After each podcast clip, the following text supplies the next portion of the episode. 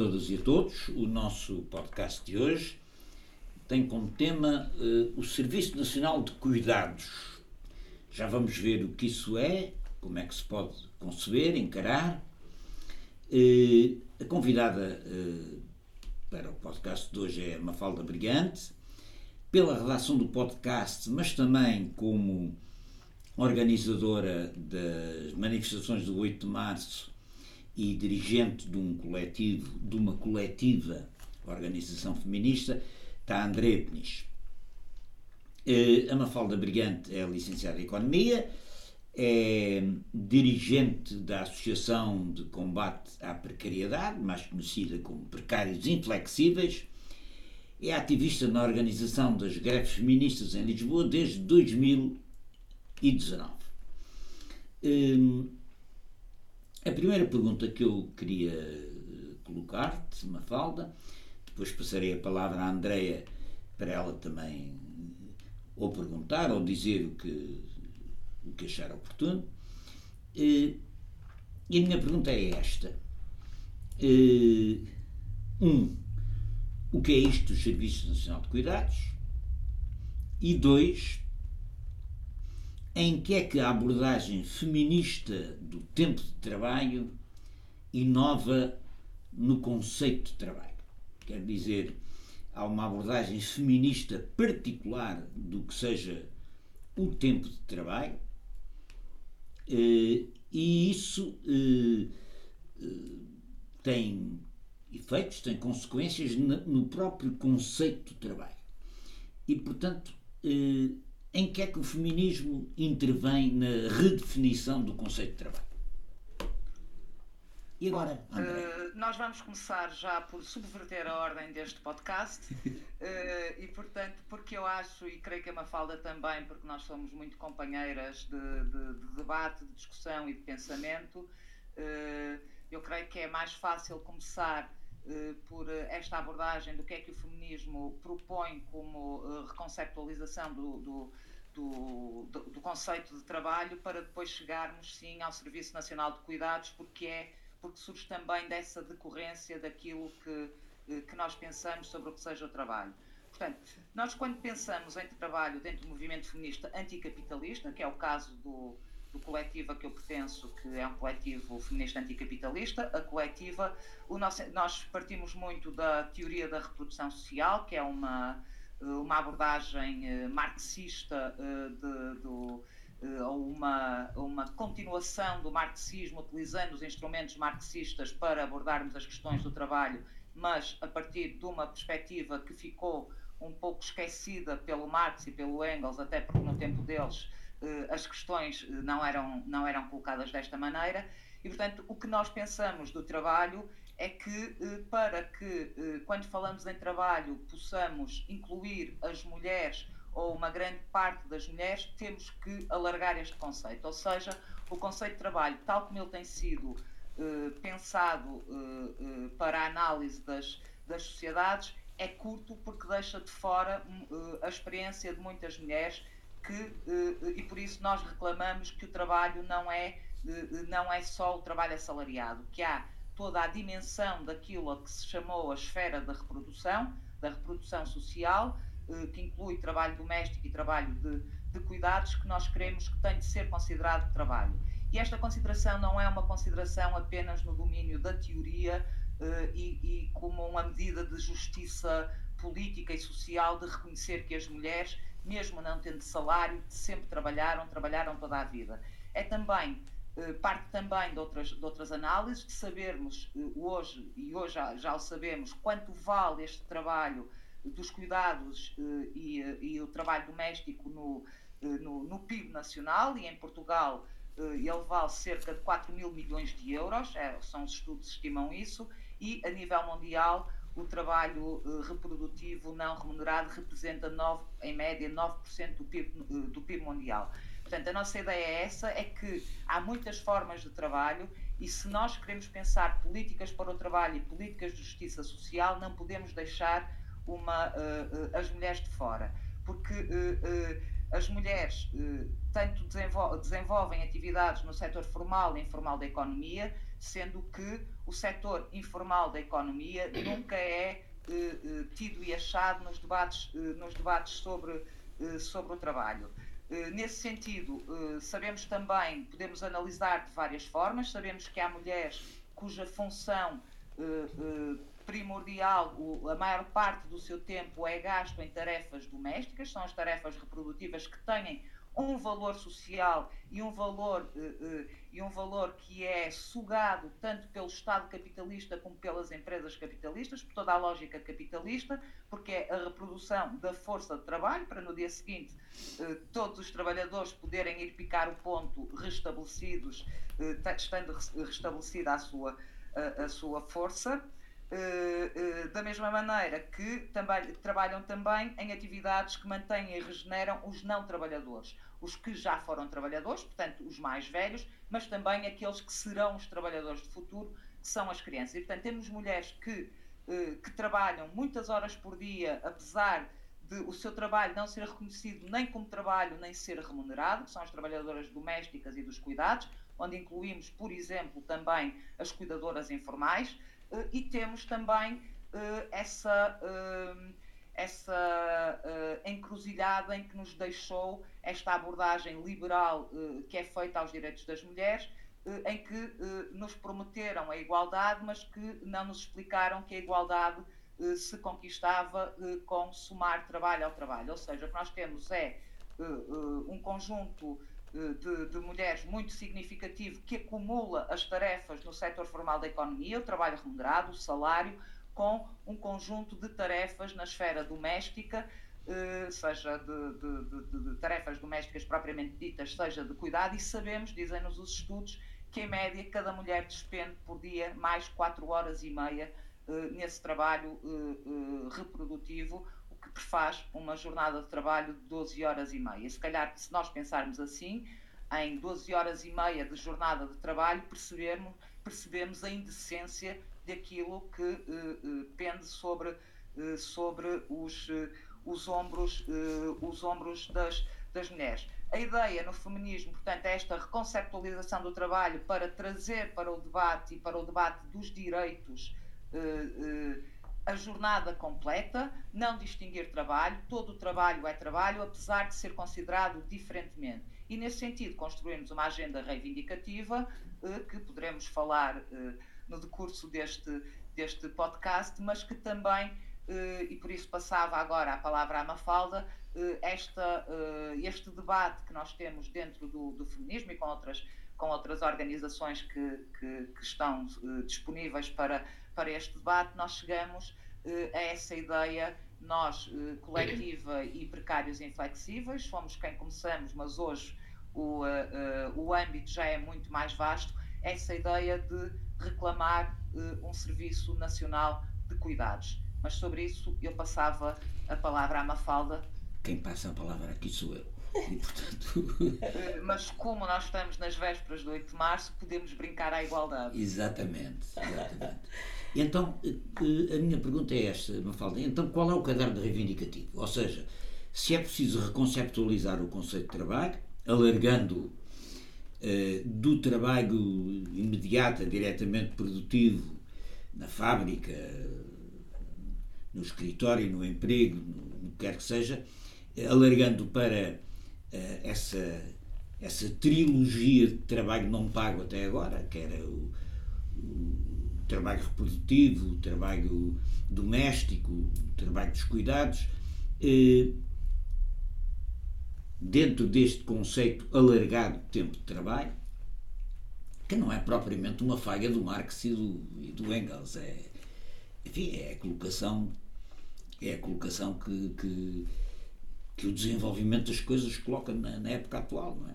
Com certeza, nós não temos eh, nada contra o Marx e contra o Engels, nós sabíamos que fizeram, eu, eu inventaram o impossível no tempo uhum. deles, eh, nós eh, só pedimos responsabilidades aos marxistas e não ao Marx e ao Engels. Exatamente. Então qual é o caderno reivindicativo? Aliás, até sobre isto, a Peniche tem um belo artigo que diz Engels é um grande amante, porque para a altura já, já pensava algumas questões muito à frente para lá está para a altura. Mas a, partindo dessa premissa de que este mundo a que nós chamamos o da economia real uh, só existe porque se alimenta do outro, não é? O mundo da reprodução social. E esse mundo da reprodução social, como a Penny estava a dizer, uh, que abrange estes, estes trabalhos não pagos e persistentemente desqualificados, é esse trabalho que mantém a vida e a salvaguarda, mas continua imerso em relações profundas de opressão e exploração e que visibiliza muito do que do que faz com que se torne e continue sustentável a nossa vida, não é? Tanto pessoal como em comunidade. Então, os precários e a, e a coletiva, que estamos juntos desde 2019 na construção da greve feminista, nós na greve feminista abraçávamos muito um dos quatro pilares, que era o pilar dos cuidados. Um, e abraçámos, lá está, por esta reconceptualização e pela importância que eles têm, que, que este pilar tem, mas que é tão invisibilizado por este, por este sistema capitalista.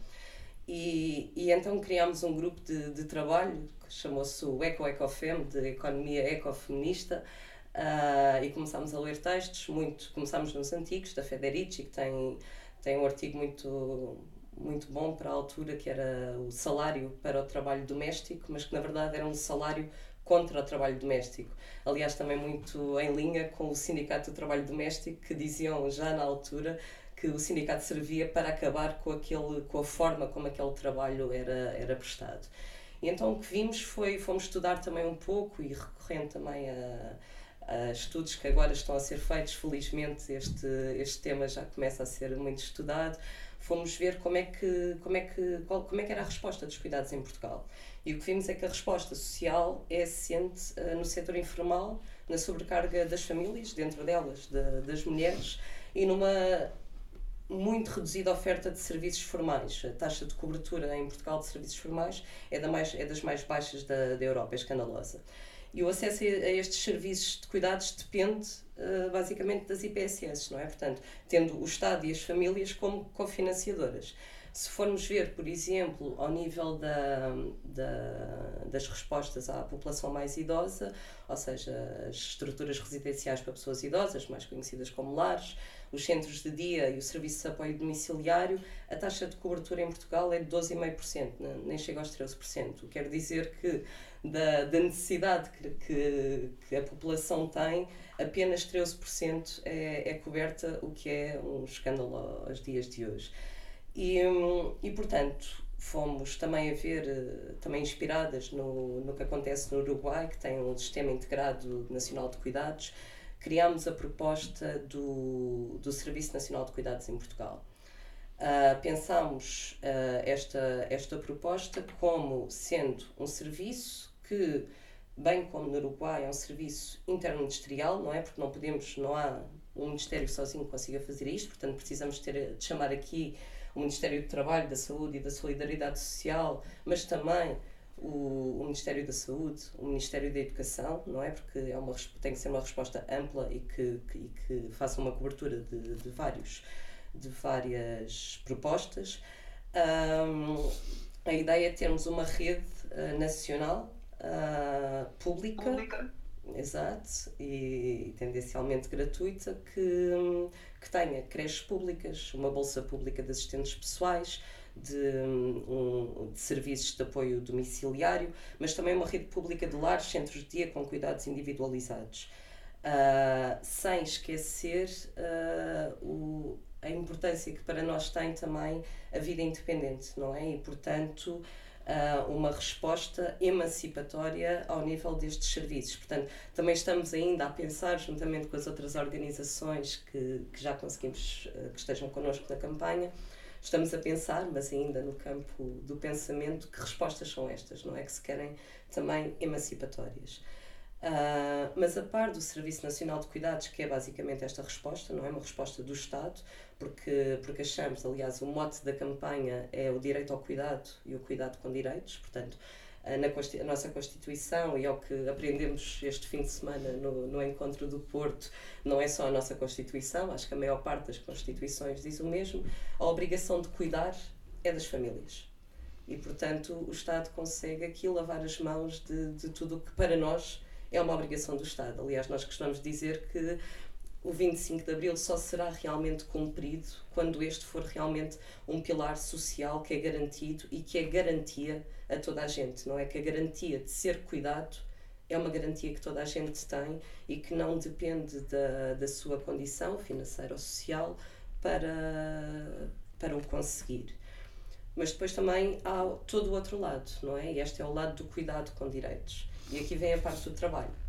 Nós sabemos que a maior parte da, das trabalhadoras, e vou falar no feminino porque mais de 90% são mesmo mulheres de quem presta este tipo de cuidados, este tipo de trabalho, um, é precária ou trabalha na, na, informalidade. Vamos ao serviço doméstico e sabemos a luta de, das trabalhadoras do serviço doméstico, foram as, as, últimas a terem alguns direitos e mesmo assim o, o, o serviço doméstico está, é regulamentado à parte do Código Laboral, não é? E isto ao nível simbólico é brutal, porque o que se está a dizer é que trabalho doméstico não é trabalho, não é?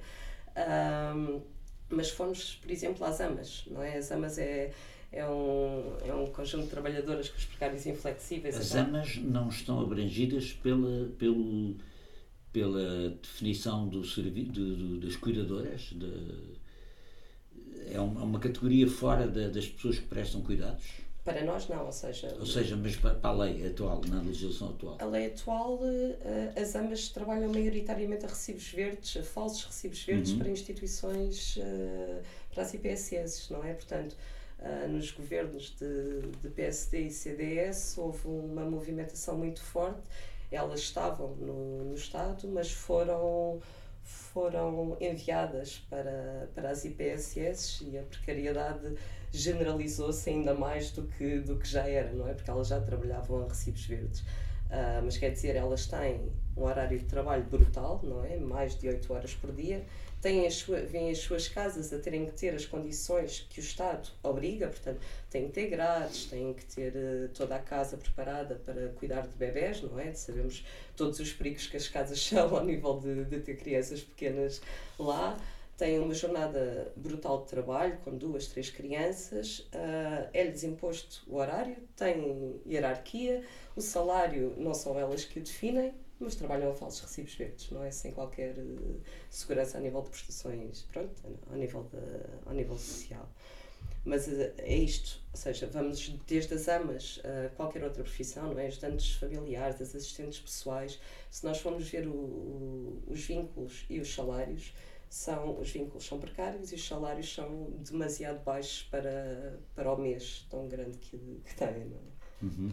Agora, eh, deixa-me deixa dizer uma coisa. Eh, tanto quanto eu eh, percebi do que li do que, dos documentos que vocês têm produzido, no trabalho informal, digamos assim, há três categorias, é? basicamente. Há o trabalho de cuidados, o trabalho reprodutivo, digamos assim, há o, o trabalho doméstico eh, e há uh, o, o, o, trabalho, o trabalho reprodutivo, o trabalho de cuidados, o trabalho doméstico. Uh, a, a, solução que, que o Serviço Nacional de Cuidados uh, oferece responde, do, do, de acordo com a vossa proposta, responde pode responder, abre as portas para que se possa responder aos, ao problema dos cuidados, incluindo as amas, etc. Para as trabalhadoras assalariadas do trabalho doméstico, também abre a porta, mas não resolve o problema da, da divisão social do trabalho na família. É? Ou seja, daquelas mulheres que estão em casa que são domésticas e que, no entanto, como é que vocês abordam esta questão? Uh, só uma clarificação: tanto o trabalho dos cuidados como o trabalho doméstico uh, estão na esfera do trabalho reprodutivo trabalho reprodutivo ou, ou a, a O conceito de trabalho reprodutivo abrange os dois. Sim. Exatamente. Uh, há um bocadinho a, te, a tendência de, de, ligarmos o reprodutivo à reprodução da espécie, que também faz parte do trabalho reprodutivo, é uma das, das, das funções, mas o trabalho reprodutivo é o, este, reprodutivo é de reprodução de reprodução social. Portanto, dentro do espaço, uh, do espaço doméstico ou fora da fábrica, digamos assim, há todo um, um conjunto de trabalhos que são exatamente aqueles que não são considerados. E, portanto, a teoria da reprodução social uh, uh, estuda e, uh, e, debate e propõe para, para, para todas essas coisas. De facto, a campanha do Serviço Nacional de Cuidados procura dar resposta ou procura ser uma proposta, um desafio à democracia, a uma democracia exigente, que de algum modo resgate, por um lado, a importância deste trabalho e a importância dos direitos. Portanto, é o direito, a, a ideia central é que uh, os cuidados são, uh, perpassam a nossa vida do início ao fim. Toda, toda a nossa vida nós devemos ser cuidados e devemos ser cuidadores, mas o Serviço Nacional de Cuidados dirige-se muito uh, uh, a essa perspectiva de, de alguma maneira, uh, ordenar este mundo e, sobretudo, garantir direitos. Garantir direitos em quem trabalha neste setor e garantir os direitos das pessoas que também são cuidadas. A nível do trabalho, do trabalho em casa, efetivamente, há as trabalhadoras as trabalhadoras que, que, fazem só serviço doméstico, portanto, aquilo que nós vulgarmente chamamos as donas de casa, Uh, e não, porque depois aqui também há uma diferença. Há as donas de casa que cuidam da sua casa e há as trabalhadoras domésticas que cuidam das casas das outras pessoas e também da sua. Sim, uh, onde há uma relação salariada, uh, a situação, digamos assim, é simples de compreender. Trata-se de criar uma relação de trabalho onde não existe, uma relação laboral regulada onde não existe. Uh, mas aquela mulher trabalhadora que trabalha 8 horas na fábrica e depois vem para casa e trabalha mais 4, não é? Exatamente, 4 uh, horas e meia. Uh, essa, sobre, essa sobrecarga de trabalho, aquilo que, que tem sido uh, o nosso debate e as nossas, as nossas reivindicações é que, por um lado, isso seja considerado trabalho, porque só assim podemos chegar a essa ignomínia que é uma jornada de trabalho de 12 horas e meia, mas, na verdade uh, aquilo que tem sido a proposta de, da partilha das tarefas domésticas. Uh, é uma proposta que, evidentemente, nós, nós acolhemos, claro. porque, porque não há relação saudável, seja ela amorosa ou não, onde há desigualdade, portanto, as tarefas têm de ser divididas, mas aquilo que sabemos é que, se dividirmos estas quatro horas e meia eh, de trabalho que as, mulheres, eh, que as mulheres fazem para além da sua jornada assalariada, isso não resolve problema nenhum. Até porque os homens também têm, eh, noutras, noutras atividades, trabalho, também somam trabalho às horas do trabalho assalariado. Também têm sobre-trabalho, sim.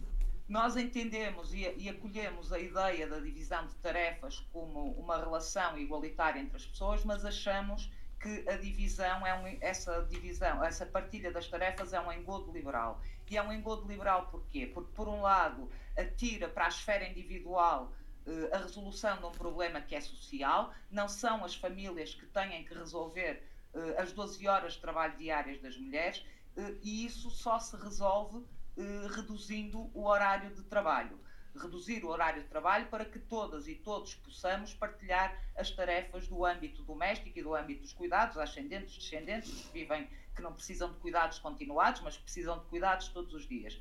E, portanto, esta é uma proposta que nós temos trabalhado, que inclusivamente falamos com, tivemos já uma reunião com a com a CGTP sobre este assunto, mas que embatemos de frente num muro que não se quer, que não se quer mover. Mas vocês têm nós, uma proposta para resolver esse problema? Nós temos, nós, eh, a nossa proposta uh, é, com, uh, o que nós achamos é que pensar o horário de trabalho, na redução do horário de trabalho, não é uma tarefa só das feministas, é uma tarefa que tem que ser, pelo menos, pensada em três níveis. Pensada com o movimento sindical, evidentemente, do trabalho que que, que, que, se debruça sobre o trabalho assalariado, pensar com as feministas que trabalham as questões da, eh, da reprodução social e pensar também com o movimento ecologista, porque nós não podemos pensar em trabalho sem pensar também eh, nas, na, na, crise climática que vivemos e em todas, em todas essas questões. Portanto, a nossa ideia é que é preciso reduzir o horário de trabalho e gostávamos muito de encontrar uma, uh, interlocutores para pensarmos uma proposta que respondesse uh, a três níveis, que respondesse pelas mulheres que acumulam trabalho, que respondesse pela proteção do mundo em que mulheres e homens vivem e que uh, tivesse também como parceiro o, o, o, movimento sindical. Está a ser difícil, com o movimento ambientalista não é tão difícil assim, temos tido encontros, temos tido debates, com o movimento sindical está a ser mais difícil, apesar de falarmos com alguns sindicatos, Sim. mas todos eles independentes. Andréia, mas se a solução para isso é a, a redução do tempo de trabalho, não é? Sim. Porque como há sobretrabalho, reduz o trabalho. Eh, A, a parte do trabalho que vai ser reduzida é o trabalho na fábrica. Certo. Eh, isso não é empurrar as mulheres para o trabalho doméstico? Não. Retirá-las do trabalho produtivo social, digamos assim?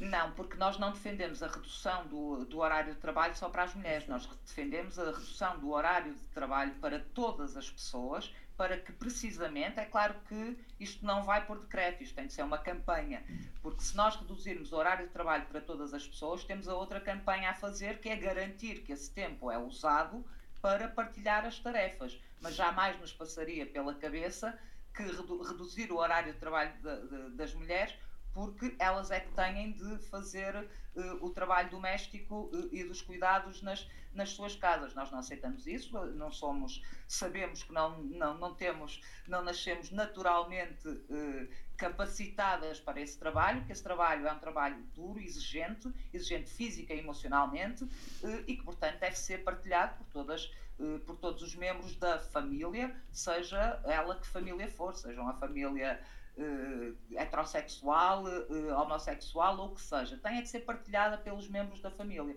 Mas nesse sentido, eh, nunca a, a redução do trabalho será para libertar as mulheres do trabalho eh, assalariado, e, e convém também dizer que eh, defendemos a manutenção do salário, apesar da redução do, do horário, mas para, de facto, ganharmos uma coisa que na- nesta voragem capitalista fica sempre de lado, que é o direito ao tempo.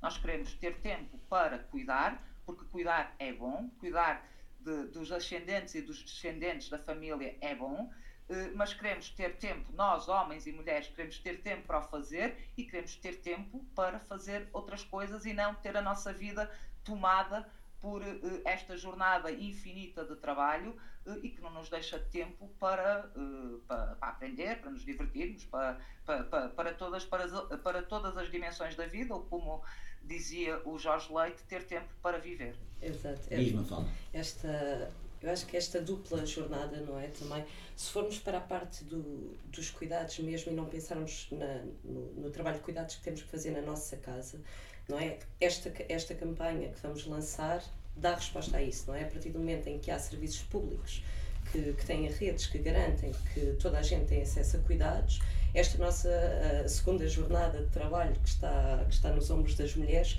irá reduzir-se porque todas elas terão não é serviços públicos que vão responder àquilo que elas normalmente faziam. Porque se formos ver eh, os cuidados informais em Portugal estima-se há vários números. Este fim de semana também aprendemos que andamos sempre a falar eh, em 800 e tal mil mas já há números que têm outra forma de cálculos que vão até 1 milhão e 400 mil pessoas cuidadoras informais em Portugal mas se pusermos esta parte de lado, se formos ao trabalho nas nossas casas, é, é como a, a Peniche diz, não é? Isto não, não sai por decreto. Mas o, todo, toda esta conversa de trabalho de cuidados, trabalho reprodutivo, esteve sempre muito invisibilizada. Portanto, a naturalização de que cabe às mulheres de cada família o fazerem era algo que estava naturalizado para toda a gente. Se nós conseguirmos, se conseguirmos pôr isto na agenda pública, na agenda política, a percepção também irá mudar, não é? Portanto, acreditamos que esta campanha, embora não responda a isto, porque não há uma resposta, não há nenhuma reivindicação que se consiga, não é? De, por decreto fazer. o visibilizar todo este problema, visibilizar toda esta temática, também vai trazer uma outra consciencialização das pessoas para, para isto. E, portanto, acreditamos que também aos poucos, isto é, é um caminho que se faz caminhando, ah, acreditamos que essa consciencialização também vai alterar esta, esta realidade. Ah, e lá está, a redução do horário laboral tem que, tem que acontecer e a visibilização de tudo isto também tem que acontecer para que seja possível a partilha que a, que a Peniche também, também falava, não é? E acho que, que a campanha serve nesse aspecto de visibilizar esta temática e de abrir o debate à sociedade sobre todas estas questões. Nós, nós costumamos, deixa-me só, uh, deixa só dizer isto, que nós acompanhamos muito a reivindicação de 1886 do movimento operário das 8 horas de trabalho.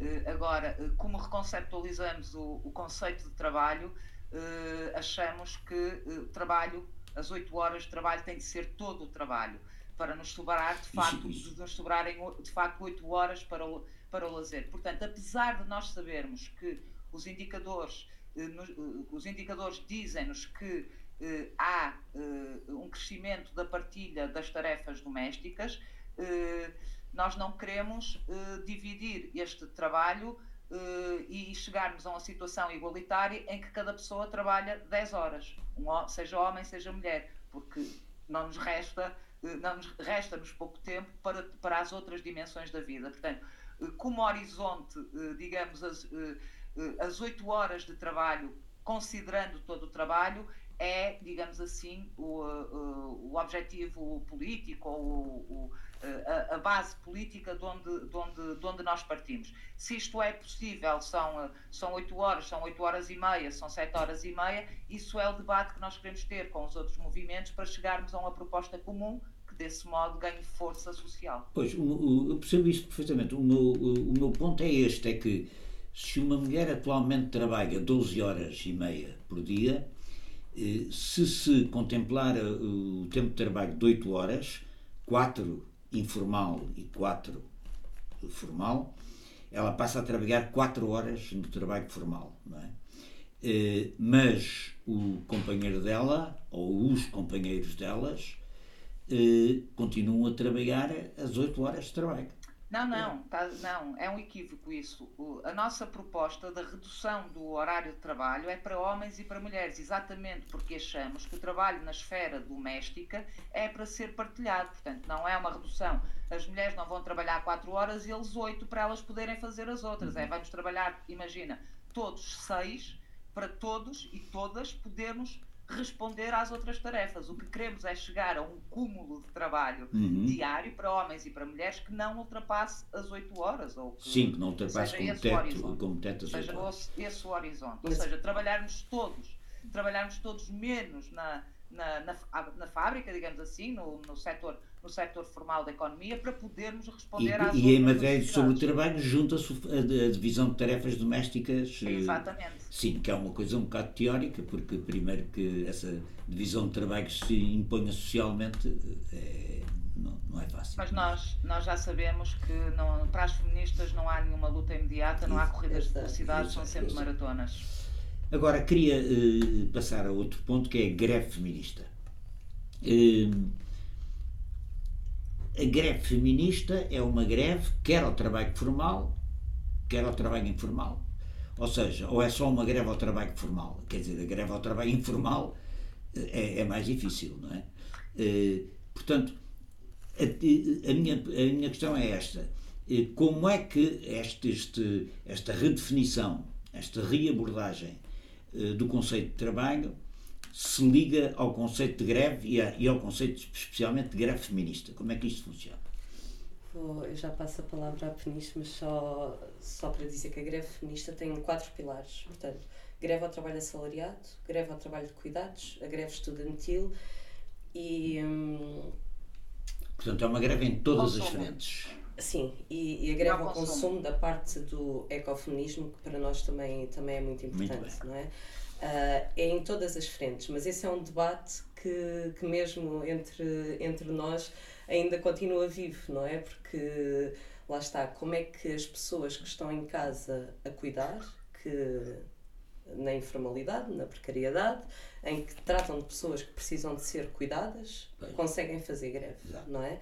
Isto, isto é uma das questões que está muito viva, mas o visibilizar este pilar, o visibilizar este, este problema, também é, uma das, é um dos objetivos da, da greve feminista.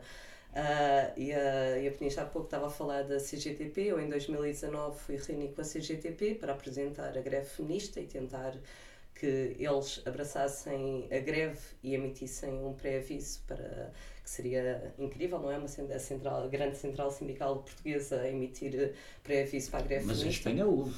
Em Espanha houve. Pois. Em Portugal, a resposta que nós tivemos foi que sim, tudo bem, concordamos com tudo o que vocês nos apresentam, não é? Todos os motivos, todos os números, tudo não isso. Fazer nada. Porém, a conclusão é que, cuidadinho, porque greve tem, tem, tem, tem dono, não é? E greve é o trabalho assalariado, porque o resto não é trabalho.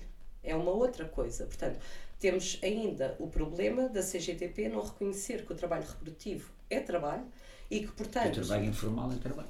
Trabalho informal é trabalho, todo, o trabalho é trabalho uh, e, portanto, recusam-se a assumir que é trabalho e, portanto, recusam-se a assumir a greve feminista e, aliás, até houve quem escrevesse mesmo coisas contra, contra toda, todo este dia e, um, e não abraçaram, continuam a não abraçar, uh, recusando, lá está, esta, esta, esta realidade. E, e, isto é um, é um problema porque, porque lá está, se nem a central, as centrais sindicais, se nem os sindicatos reconhecem este trabalho como trabalho, então é por isso que esta campanha é tão importante também neste momento, não é? Que é, temos mesmo toda uma sociedade para, para conquistar. Mas acho que a Penista tem mais coisas. Sim. De, de, oh, André, só uma coisa.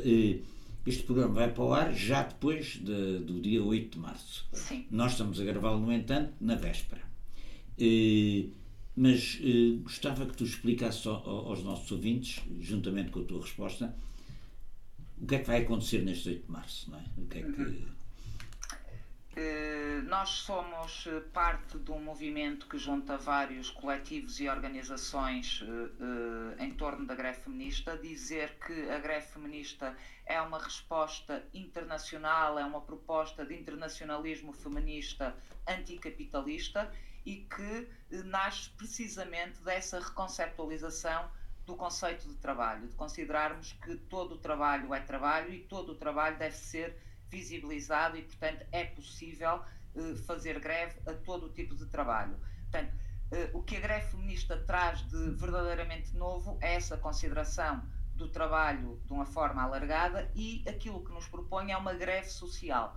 Quando a CGTP nos diz que a greve se faz contra um patrão, está, além de ser uma resposta pouco moderna, digamos assim, eh, nem sequer é uma resposta verdadeira, porque nós, quando fazemos greve geral, não fazemos greve contra nenhum patrão, fazemos contra uma política. Portanto, mesmo dentro desse quadro, ou contra um governo, o que seja, mesmo dentro desse quadro, a greve feminista faz todo o sentido, porque aquilo que nós propomos é um dia de greve para uh, nos manifestarmos contra a divisão do trabalho, os salários, uh, a reprodução social, a, a, desigualdade entre as mulheres, portanto, teria todo o cabimento. Uh, o que nós, que nós, a greve feminista, como a Mafalda disse, é construída em quatro pilares: greve ao trabalho assalariado, greve ao trabalho, ao trabalho doméstico e dos cuidados, greve ao consumo e greve estudantil, e nós sabemos que eh, é difícil contabilizar, mas também tentamos fugir dessas lógicas de, de guerra de números entre organizações uh, e polícia e todas essas coisas, porque aquilo que nós queremos, uh, queremos parar, evidentemente, sempre quisemos parar, que o país parasse, que o país percebesse que quando as mulheres param, o país para, porque nós sabemos que isso é verdade. O, a pandemia é, é, é como é que se diz, é prova de que é assim, porque quando se diz que o país parou, o país não parou porque as mulheres não pararam. E o que aguentou a pandemia foram as mulheres a trabalhar, ou uma parte da resposta à pandemia, foram as mulheres a trabalhar exatamente nestes setores todos que nós, que nós já, já falamos. E muito mais horas do que já trabalhavam, não é? E muito mais horas do que já trabalhavam. Exatamente. O que nós propomos nesta greve feminista é uma saída às ruas, sempre tivemos eh, a ideia de que na greve feminista se somam razões, eh, cada uma sai à rua com as suas razões, sejam razões mais no pilar dos cuidados, mais no pilar do trabalho assalariado, no que seja, mas que todas juntas temos um programa de emancipação comum. E, portanto, o que está previsto em várias cidades deste país é assinalar o 8 de março como um dia de, um dia de, de, de luta e não uh, aquilo que finalmente em 2019 conseguimos retirar o 8 de março do, dessa abordagem comercial dos bombons e das flores e recuperar essa ideia de que o 8 de março é um dia de luta. E, portanto, o nosso convite uh, foi sempre esse, foi sair às ruas, trazermos as nossas reivindicações e, claro, em todo um processo que é organizado por nós, por nós, eh, coletivos feministas, eh, da precariedade, do que seja, antirracistas, o que seja, trazermos as nossas, as nossas reivindicações para a rua, mostrarmos eh, a nossa força e, a partir daí, nós sempre dissemos, o 8 de março é o culminar de um processo. e a partir daí, a partir do dia 9 de março, começar a construir a próxima greve feminista que parte desta, desta ideia de que temos de conversar, temos de fazer coisas de fazer coisas juntas exatamente porque percebemos que eh, nas sociedades contemporâneas e sobretudo no, eh, em muitas eh, em, eh, no, em alguns momentos de ultra-identitarismo que aquilo que é preciso é interceptar as lutas perceber eh, onde é que as nossas lutas todas se cruzam, mas não na ideia de eh, construirmos um caleidoscópio de, de, reivindicações e de lutas, mas de percebermos as lutas umas das outras e uns dos outros para construirmos um novo sujeito comum, um novo caderno reivindicativo para a emancipação, que seja capaz de incluir todos os sujeitos que têm, até ao momento, ou sido invisibilizados ou, ou, ou, ou não existirem de todo e conseguirmos desse modo, fazer uma proposta eh, de, de, transformação social capaz de não deixar ninguém para trás. Queria fazer a última pergunta. Eh, eh, isto, de facto, a conversa é interessante e o tempo voa. Mas tenho lido que, li em algumas das coisas que vocês escreveram, que as mulheres, não, o movimento das mulheres, movimento feminista, eh, não deve cair na armadilha eh, das cotas para os lugares de desfia, não é? Quer dizer, as administrações terem X de mulheres, eh, os deputados terem X de mulheres, os cargos representativos de mulheres, porque isso seria cair na armadilha de confundir a exceção com a regra, ou seja, o acesso a esses lugares é muitíssimo restrito a uma determinada classe social, a um determinado estrato social, e, portanto, eh, o que há é que mudar a condição social, económica, social da mulher eh, e não nos deixarmos atrair por essa, por essa armadilha de, de uma vez que 26% das mulheres eh, empregadas no setor formal da economia recebem o salário mínimo, e que as mulheres são 52% da mão de obra precária. Mas eu pergunto, não é importante haver cotas, para, por exemplo, para a representação parlamentar? Apesar de, do, do, do fundo da questão ser esse, não é, não é interessante haver cotas para uma série de coisas que são, de qualquer maneira, um princípio. Um, são, são um princípio insatisfatório, mas de qualquer maneira um, um princípio? Sim, sim, com certeza que sim. Nós não temos, pelo contrário, nós somos favoráveis às cotas, às cotas na representação, na Assembleia da República, em todos os lugares, e entendemos como um mecanismo para forçar o avanço da história e não ficarmos à espera que as coisas mudem, porque esse é o discurso do privilégio. Eh, quando nós falamos nesse, eh, nesse engodo liberal, eh, que é o dos tetos de vidro, e temos o que, na nossa análise, aquilo que nós entendemos é que eh, nos estão a tentar impor uma contranarrativa eh, de que há uma, um conjunto de mulheres que finalmente acede a, aos conselhos de administração, aos salários altos e dizer que a desigualdade salarial em Portugal ronda os 14%, mas de facto nos cargos de direção é cerca de 26%. Portanto, há de facto um estreitamento do funil. Chefe no Estado, creio eu, não é? Um diretor-geral ganha é, tanto. É, é, isso é, é diferente. Uh, mas que há de facto um funil uh, para nós acedermos uh, aos empregos mais remunerados. Aquilo que nós dizemos é que esta contranarrativa do feminismo liberal, de que há um conjunto de mulheres, um conjunto de mulheres super bem-sucedidas, multiétnicas, eh, e, eh, e multiétnicas, a nossa pergunta é quem são elas. E o que nós percebemos é que todas elas são das classes privilegiadas e, portanto, por isso é que nós dizemos que isto é um engodo liberal. Porque, eh, na nossa perspectiva, e porque somos do feminismo anticapitalista, não há igualdade num sistema de dominação. E o capitalismo, o, o, o capitalismo fundido com o patriarcado e com o racismo, produz esta narrativa eh, que para nos tentar eh, eh, fazer perceber de que as oportunidades estão aí e, portanto, vê-nos a ideia do mérito. E nós sabemos que o mérito é atravessado por imensas desigualdades, que a herança neste país continua a determinar o lugar social que nós ocupamos e, portanto, nós dizemos: eu não tenho nada contra uh, uh, que os cargos e os altos salários se tornem mistos, ou seja, que haja mulheres a acederem a, a, altos cargos e, e altos salários, só não acho que isso resolva coisíssima nenhuma, porque isso é apenas tornar misto uma desigualdade que se mantém, porque eh, pelo facto de haver mulheres em conselhos de administração, CEOs e a ganharem bem, eh, o, que é, o que é verdadeiramente, verdadeiramente importante não se resolve, que é o fosso que existe entre os baixos salários e os altos salários. E, portanto, se nós nos ativermos a esses tetos de vidro, aquilo que nós dizemos é sempre que se rompe um teto de vidro, portanto, que há uma mulher que rompe esse funil e que consegue aceder a um, a um salário que uh, não é suposto uh, ser para as mulheres, alguém vai ter que limpar os cacos. E quem vai limpar os cacos são as mulheres de salário mínimo, são as mulheres migrantes, são todas essas. E essas, e as mulheres precárias, as mulheres a quem as empresas de trabalho temporário roubam parte do seu salário.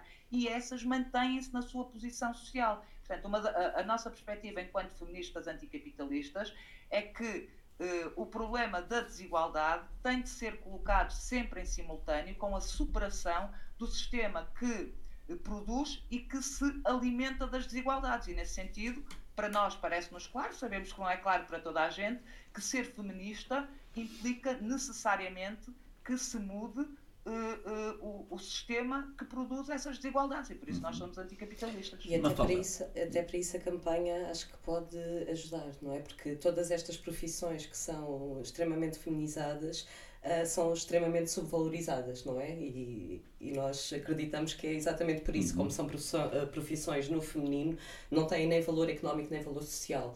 E se nós conseguimos criar um Serviço Nacional de Cuidados em cá categorias profissionais, em cá tabelas salariais que não se querem baixas, não é? Isso é uma, é uma das, das, das bases desta campanha, é a valorização destes trabalhos, portanto, salários decentes para estes trabalhos também pode uh, ajudar a que haja uma valorização na sociedade de todo este trabalho, não é? Mesmo a nível salarial.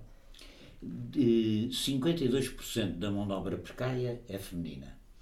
Hum, não é só feminina, como também é uh, imigrante, uh, em, em, em, grande parte.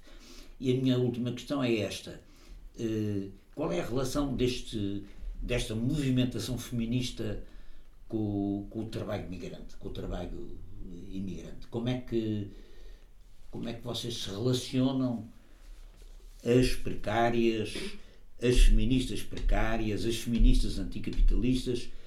Qual é o lugar no vosso movimento do, das trabalhadoras eh, que migram, das trabalhadoras que migram e, e daquelas que são eh, racializadas em particular?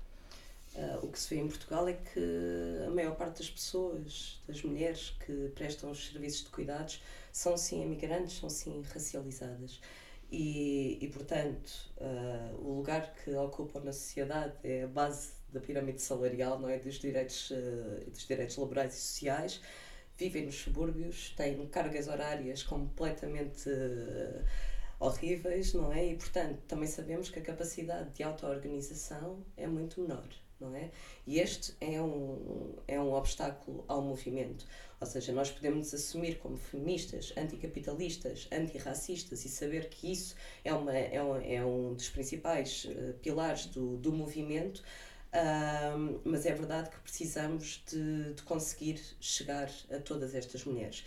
Isso ainda não, ainda não é fácil, e, mas é um trabalho que, que queremos, que, que continuamos a, a, tentar fazer, até porque as cadeias, o que nós vimos é que as cadeias de migração não é, e de emigração uh, são, estão altamente, estão, estão a crescer eh, de uma, de uma forma brutal, não é? Se nós virmos Uh, há mesmo movimentações a nível internacional de, de mulheres que vão de uns países para os outros, lá está, para cuidar da, das pessoas, não é? De, das pessoas classe e, média alta, classe alta. E estão nas mãos de, de, empresas de mão de obra, fornecedoras de mão de obra, muitas delas. Estão nas mãos de empresas de trabalho, sim, trabalho temporário que roubam uma grande parte do salário e ainda temos a sorte, neste momento, eu acredito que daqui a uns meses poderá já não ser assim, das plataformas digitais chegarem também ao setor dos cuidados, não é? Portanto, neste momento ainda só temos Ubers e coisas com, com estafetas de entrega de comidas e e pouco mais, porém Se formos aos Estados Unidos, as plataformas digitais, ao nível do, dos cuidados, já é uma coisa uh, com uma percentagem enorme. Portanto, podemos, o que é, que é uma plataforma digital a nível dos cuidados? A nível dos cuidados é nós podemos chegar ao nosso computador ou ao nosso telemóvel e contratar uma mulher para nos vir limpar a casa daqui a, daqui a duas horas, não é? Com o salário que vai ser definido dentro da plataforma. Portanto, competição entre trabalhadoras precárias, competição entre quem não pode competir uh, e, portanto, desvalorização ainda maior de todos estes salários. Isto nos Estados Unidos já está a acontecer. Nós já, já andamos a ver uh, o que é que, quais é que são as dinâmicas que estão a ser criadas. Em Portugal, ao que nos parece, ainda não, ainda não chegou, mas o que sabemos é que quando isto chegar vai acontecer exatamente o mesmo que acontece com as tafetas, não é? A auto-organização é praticamente impossível, não está a acontecer em Portugal e está a ser bastante difícil, ainda mais uh, a atomização da, das pessoas, não é? Porque que se tivermos uh, pessoas que que se conseguem, que se, que se encontram em alguns sítios, a organização pode ser possível, mas cada uma está com um telemóvel na mão a responder a uma coisa que está, sabe-se lá onde, então esta organização torna-se ainda pior e ainda muito mais difícil. Não é? Sabes como é que os trabalhadores no, na primeira metade do século XX responderam, por exemplo, em Itália, em França, um movimento anarco-sindicalista e um movimento socialista, marxista, eh, respondeu organizando bolsas de trabalho, ou seja, os trabalhadores, à parte, à parte dos sindicatos, os trabalhadores organizavam-se sindicalmente, mas para a questão da venda da força de trabalho, em que os patrões iam exatamente pescar à linha, não é? Para, para não haver contratos coletivos, para não haver. O que eles criaram foi bolsas de trabalho que se encarregavam de receber todas as propostas de trabalho e de as distribuir pelos trabalhadores disponíveis mediante um salário acordado pelo, pelo sindicato. E as bolsas de trabalho, não é por acaso que as bolsas de trabalho em Itália, durante na, na, na emergência do fascismo, foram um dos principais alvos das, das, das brigadas das brigadas negras, dos dos, eh, dos, do movimento fascista. Porquê? Porque a Bolsa de Trabalho era o que negociava, não é? Quer dizer, eh, uhum. Eh, era, era o que reunia as propostas, as distribuía de acordo com o salário. Ora, esse caminho era um caminho a repensar agora para os trabalhadores imigrantes, nomeadamente ali em Odmira, não é? E para as é. trabalhadoras. Porque o que é facto é que eles estão a tentar acabar com essa lenda negra de que é impossível organizar os imigrantes. Porque, porquê? Porque há alguns que ficam lá. E os que ficam lá são um princípio. Uh, os e as que ficam lá são um princípio da, da, da organização. que essa organização é possível, não é? Exatamente. Uh, quer dizer, que os trabalhadores assalariados têm que se organizar e acabam por se organizar, a não ser numa situação de terror fascista, de proibição, etc. E mesmo assim organizam-se clandestinamente. Uh, acho que é, que é, preciso, porque eu vejo com muita simpatia todas estas formas novas, porque estamos a reinventar as formas novas de organização. É? Portanto, tudo isto é novo porque o capitalismo é novo e a relação laboral é nova e uh, é nova tanto a nível dos movimentos feministas como a nível do resto, não é? Porque o conceito do operário industrial, da grande fábrica, etc., tudo isso é uma coisa minoritária hoje. E, portanto, uh, nós, nós estamos a reinventar isso e estamos a reinventar e, e, e, o, e o, trabalho feminista é, é, é, um, é, uma das componentes mais importantes dessa reinvenção da organização eh, da organização laboral. O sindicato do serviço doméstico também é a prova disso, não é? Elas criaram uma cooperativa que também fazia isso, não só se, se auto-organizavam em cantinas, lavandarias, para que conseguissem, não é, todas ter acesso a estes cuidados, mas também eh, a cooperativa também fazia essa tal interligação entre a procura e as trabalhadoras domésticas. E onde a sociedade civil é mais ativa, portanto, nos países anglo-saxónicos há muita atividade de base, os cidadãos têm uma tradição de auto-organização muito grande, eh, esse tipo de soluções acabam por se encontrar, mesmo que sejam parciais, etc, etc. E aqui isso é fundamental, porque o que nós estamos a abrir com este Serviço Nacional de Cuidados é, estamos a inventar uma forma nova de responder a, a novos aspectos do, do, do, trabalho que, eh, que no tempo do Marx e o Engels eles não têm culpa de não, não ter eh, formulado. Quer dizer, sociedade não colocava esse problema em cima da mesa, ou não o colocava da mesma forma que, que coloca hoje. Não é? Mas eles Eles estavam. estavam a inventar o materialismo histórico e nós, eu ser-lhes aí eternamente grata exatamente, isso. exatamente. Eh, e portanto, eh, acho que isto é um, grande, é um grande desafio e é um grande. Quer dizer, eu acho que nós temos que ter a consciência que estamos a inventar, estamos a recomeçar, estamos a inventar de novo, não é? O capitalismo. O capitalismo inventou formas de exploração sofisticadíssimas que nunca nos passariam pela cabeça, que é a desagregação do trabalho, é? A pulverização do trabalho. Os sindicatos não são precisos para nada, eu vou à procura, crio, for- crio, crio empresas fornecedoras de mão de obra e, portanto, o proprietário esclavagista de Odmira pode dizer eu trabalho, não tenho nada a ver com isso, o trabalho é com as empresas fornecedoras. Como é que nós respondemos a isto? Não é? Esse, é- esse é o desafio e acho que este Serviço Nacional de Cuidados é um grande passo nesse sentido, de reinventar as formas de organização do, do mundo do trabalho. E, Sim, portanto, e, e nessa ideia também é, é tudo isso que tu dizes e eh, tentar juntar eh, várias, eh, várias visões e várias experiências, porque Claro. nós estávamos a falar aqui das pessoas racializadas e uma das associações que está connosco no Serviço Nacional de Cuidados é precisamente a Solinha, Solidariedade Imigrante, que já organiza algumas trabalhadoras e que de facto eh, é, eh, é muito bom eh, ouvir e conhecer a experiência delas porque é num setor muito difícil, mas Claro. existe resistência em todo Exato. o lado e existe tentativa de organização. Houve, Portanto, Andréia, temos- eh, Odmira. Eh, o dogma de Odmira é não se pode eh, organizar ninguém. E um dia, numa tarde, à saída do trabalho, juntaram-se 100 trabalhadores, ou o que é que foi, à porta da empresa que contrata a mão de obra. E tinham um caderno reivindicativo. Eles organizam-se. Agora, eh, e, e- e- nós tivemos um papel nisso, porque o Escardaneto foi lá, entrevistou pessoas, ajudou a organizar. É possível organizar, é muito difícil, porque ainda por cima estamos a começar, não é? Mas quero, quero e, e, a, e a componente feminista neste trabalho é muito importante, porque as mulheres pá, são mais decididas que os homens nestas coisas das reivindicações. São- Por isso é que é tão importante reduzir o horário de trabalho, porque para, eh, Para disponibilizar, para essa organização claro, claro. nós precisamos de tempo e para isso precisamos de tempo para viver, porque da, da minha vida e da vida da Mafalda eu sei que faz parte, quando nós tivermos essas 8 horas para lazer, sei que eh, parte delas vão ser. Dedicadas à revolução. Nessa, eh, nessa- nesse tipo de trabalho que é o que nos faz sentir-nos vivas também. Sim, e Muito dizer bem. que a solidariedade imigrante está a fazer, eh, como a, como a Peniche disse, está- connosco na, na campanha e está a fazer um trabalho incrível ao nível da, da parte do trabalho doméstico. Ah, e lá está, as trabalhadoras domésticas supostamente têm um sindicato, não é? o Sindicato dos Trabalhadores das Atividades diversas, ah, elas cabem no sindicato, porém ah, não, não é lá que se tem organizado, não é? E não, e não é lá que têm visto as suas reivindicações e eu- serem batidas. E eles encontram as suas formas de organização. Completamente. Claro. E isso é que é importante. Muito bem. Então, viva o 8 de março. Muito obrigado, Obrigada. Mafalda. Muito obrigado, Obrigada. Andreia.